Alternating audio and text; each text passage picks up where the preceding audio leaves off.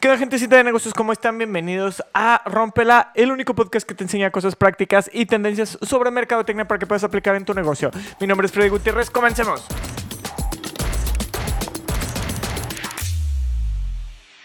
¿Qué onda, gente? ¿Cómo están? Bienvenidos a Rompela. El día de hoy les voy a platicar sobre dos temas interesantes eh, o que me llaman la atención. Uno es el Customer Journey y otro es cómo las agencias de marketing somos el traductor entre la empresa y el eh, cliente final. Entonces, vamos a empezar con lo más sencillo. Vamos a ver cómo funciona el Customer Journey y qué diablos es esto. Bien, el Customer Journey se trata de cómo vas a llevar en el viaje al usuario para que logres tu objetivo y que él tenga la mejor experiencia dentro de esto. Entonces, para esto utilizamos ciertas herramientas que ya hemos platicado anteriormente. Este tipo de herramientas es el buyer persona, el mercado meta, el funnel de ventas y tu estrategia de marketing. Si utilizamos todo esto, vamos a poder crear un customer journey súper efectivo. Pero bien, vamos a hablar un poquito más a fondo del customer journey y para qué diablos nos sirve. El Customer Journey tiene que identificar todos los puntos de conexión que va a haber entre la marca y el usuario. Llámese redes sociales, llámese mail marketing, llámese espectacular o cualquier punto. Y tenemos que identificarlos previamente y saber qué es lo que vamos a tener a nuestra disposición y dónde nos van a ver. Una vez que identificamos esto, debemos de tratar de controlar cómo va a moverse el usuario al- alrededor de nuestra marca y qué experiencias va a tener, desde la tienda física hasta cuando ve el post en Facebook y qué queremos comunicar en cada punto. Si logramos identificar esto y logramos hacer una comunicación efectiva en cada uno de los puntos, vamos a lograr generar una conversión muy suave o muy tranquila para el usuario y esta conversión nos permitirá que el usuario pueda, pu- pueda volver a comprar y tenga una linda experiencia. Vámonos a hacer un guía, una guía, una suposición de un customer journey o de cómo se llevaría un usuario. Por ejemplo, empieza el usuario, está scrolleando en su celular y ve una publicación de nosotros en Instagram, Facebook o TikTok. Tenemos tres canales ahí, tenemos que identificarlos, ponerlos y saber cómo funcionan. Una vez que sale en la publicación o en el contenido que generamos y le llama la atención, va a buscar un poquito más sobre esto y va a irse hacia nuestra página web. En nuestra página web ya podrá ver alguna otra narrativa o algo que cierre lo que ya le mostramos o que le sirva a lo que ya tenemos. Una vez que la página web termina y quizá ya no hace una conversión o ya no lo pela. Entonces en su día a día va caminando y como nosotros utilizamos las cookies y utilizamos sus datos para hacerle una campaña de remarketing, una semana después volvemos a salir con un poquito de información que complemente lo que ya vio o que genere una mejor experiencia a lo que ya vio.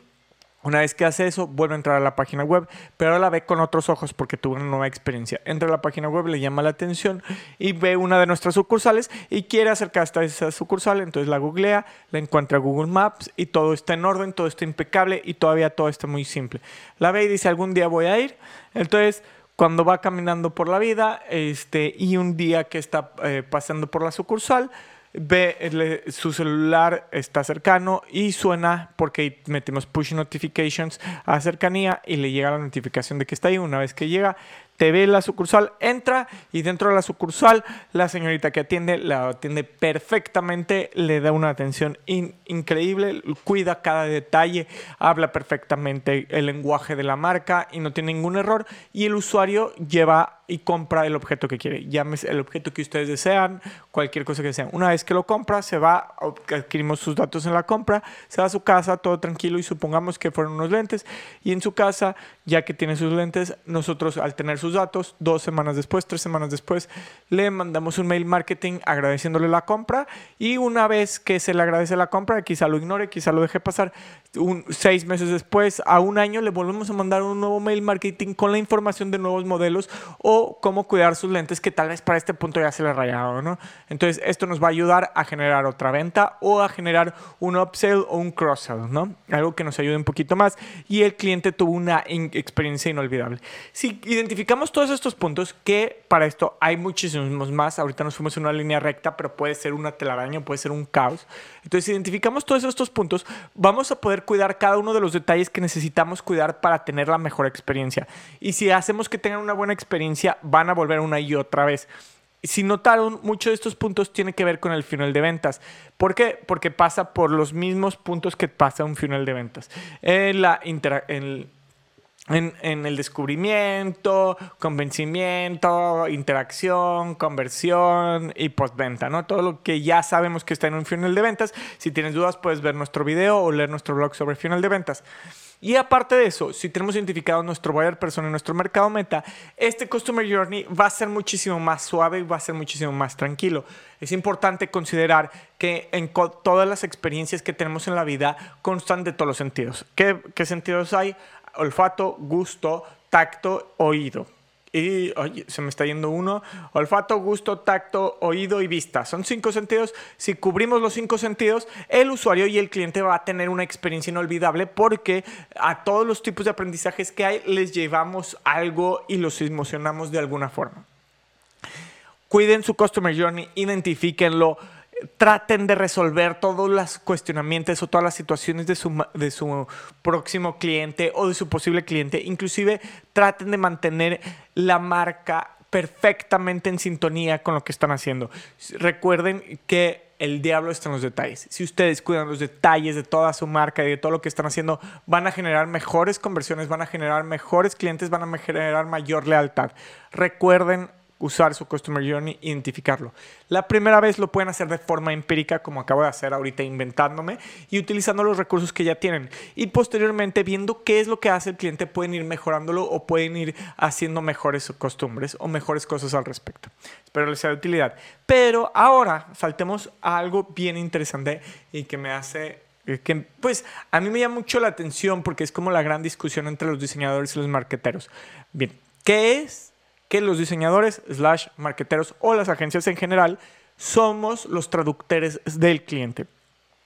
¿Y a qué me refiero que aunque somos los traductores del cliente? Cuando llega un cliente, ellos no tienen conocimiento de marketing en su mayoría. Unos sí, no todos, pero en su mayoría no van a tener conocimiento de marketing o lo que saben es porque escucharon un blog, leyeron algo o nos escucharon nosotros, ¿no? Entonces, por alguna u otra forma, saben un poquito, pero no lo suficiente. Entonces ellos van a llegar con algo que escucharon o una idea o qué es lo que quieren lograr y van a proponer miles de cosas, van a tener unas ideas, tal vez no están aterrizadas o tal vez sí, o tal vez están equivocadas. Entonces, al llegar a estas ideas, nosotros como agencias nuestro trabajo es entenderlas, verlas, aterrizarlas y convertirlas en realidad pero no siempre van a ser exactamente como las quiere el cliente, ya sea por un tema de presupuesto, ya sea por un tema de que pues realmente no es factible lo que están pidiendo o ya sea por un tema de pues de que realmente no era lo que realmente querían, solo lo pensaban que era lo que querían.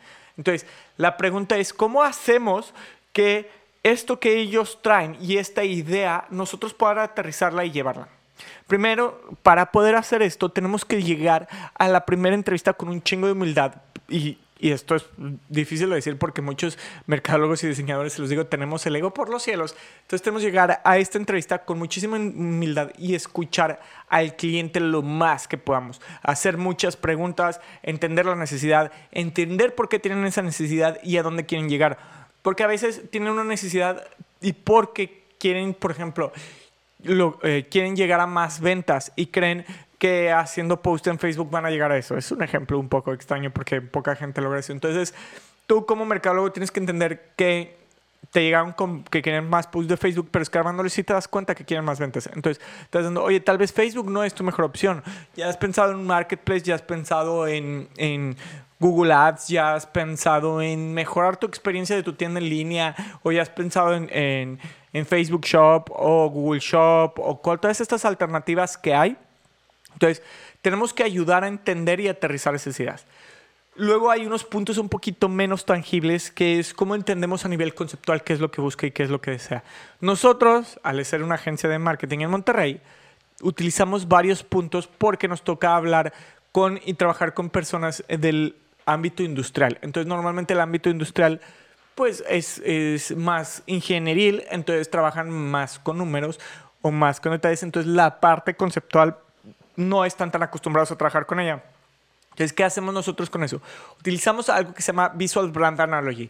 ¿Y qué hacemos en este Visual Brand Analogy?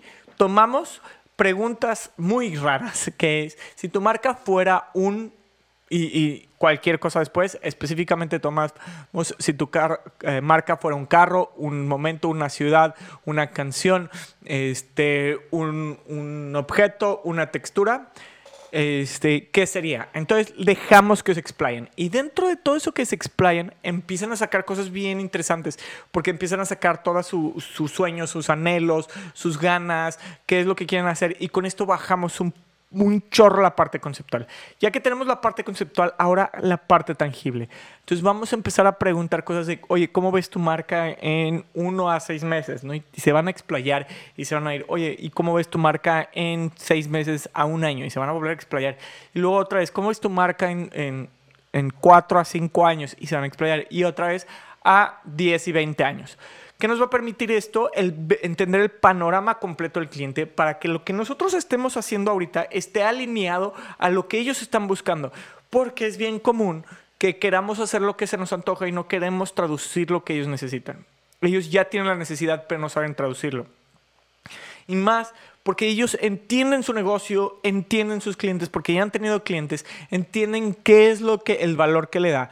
Nada más tenemos que aprender a traducir y escarbarle poquito a lo que ya hacen y a lo que ya tienen para poder exponencializar y alinearnos a lo que buscan.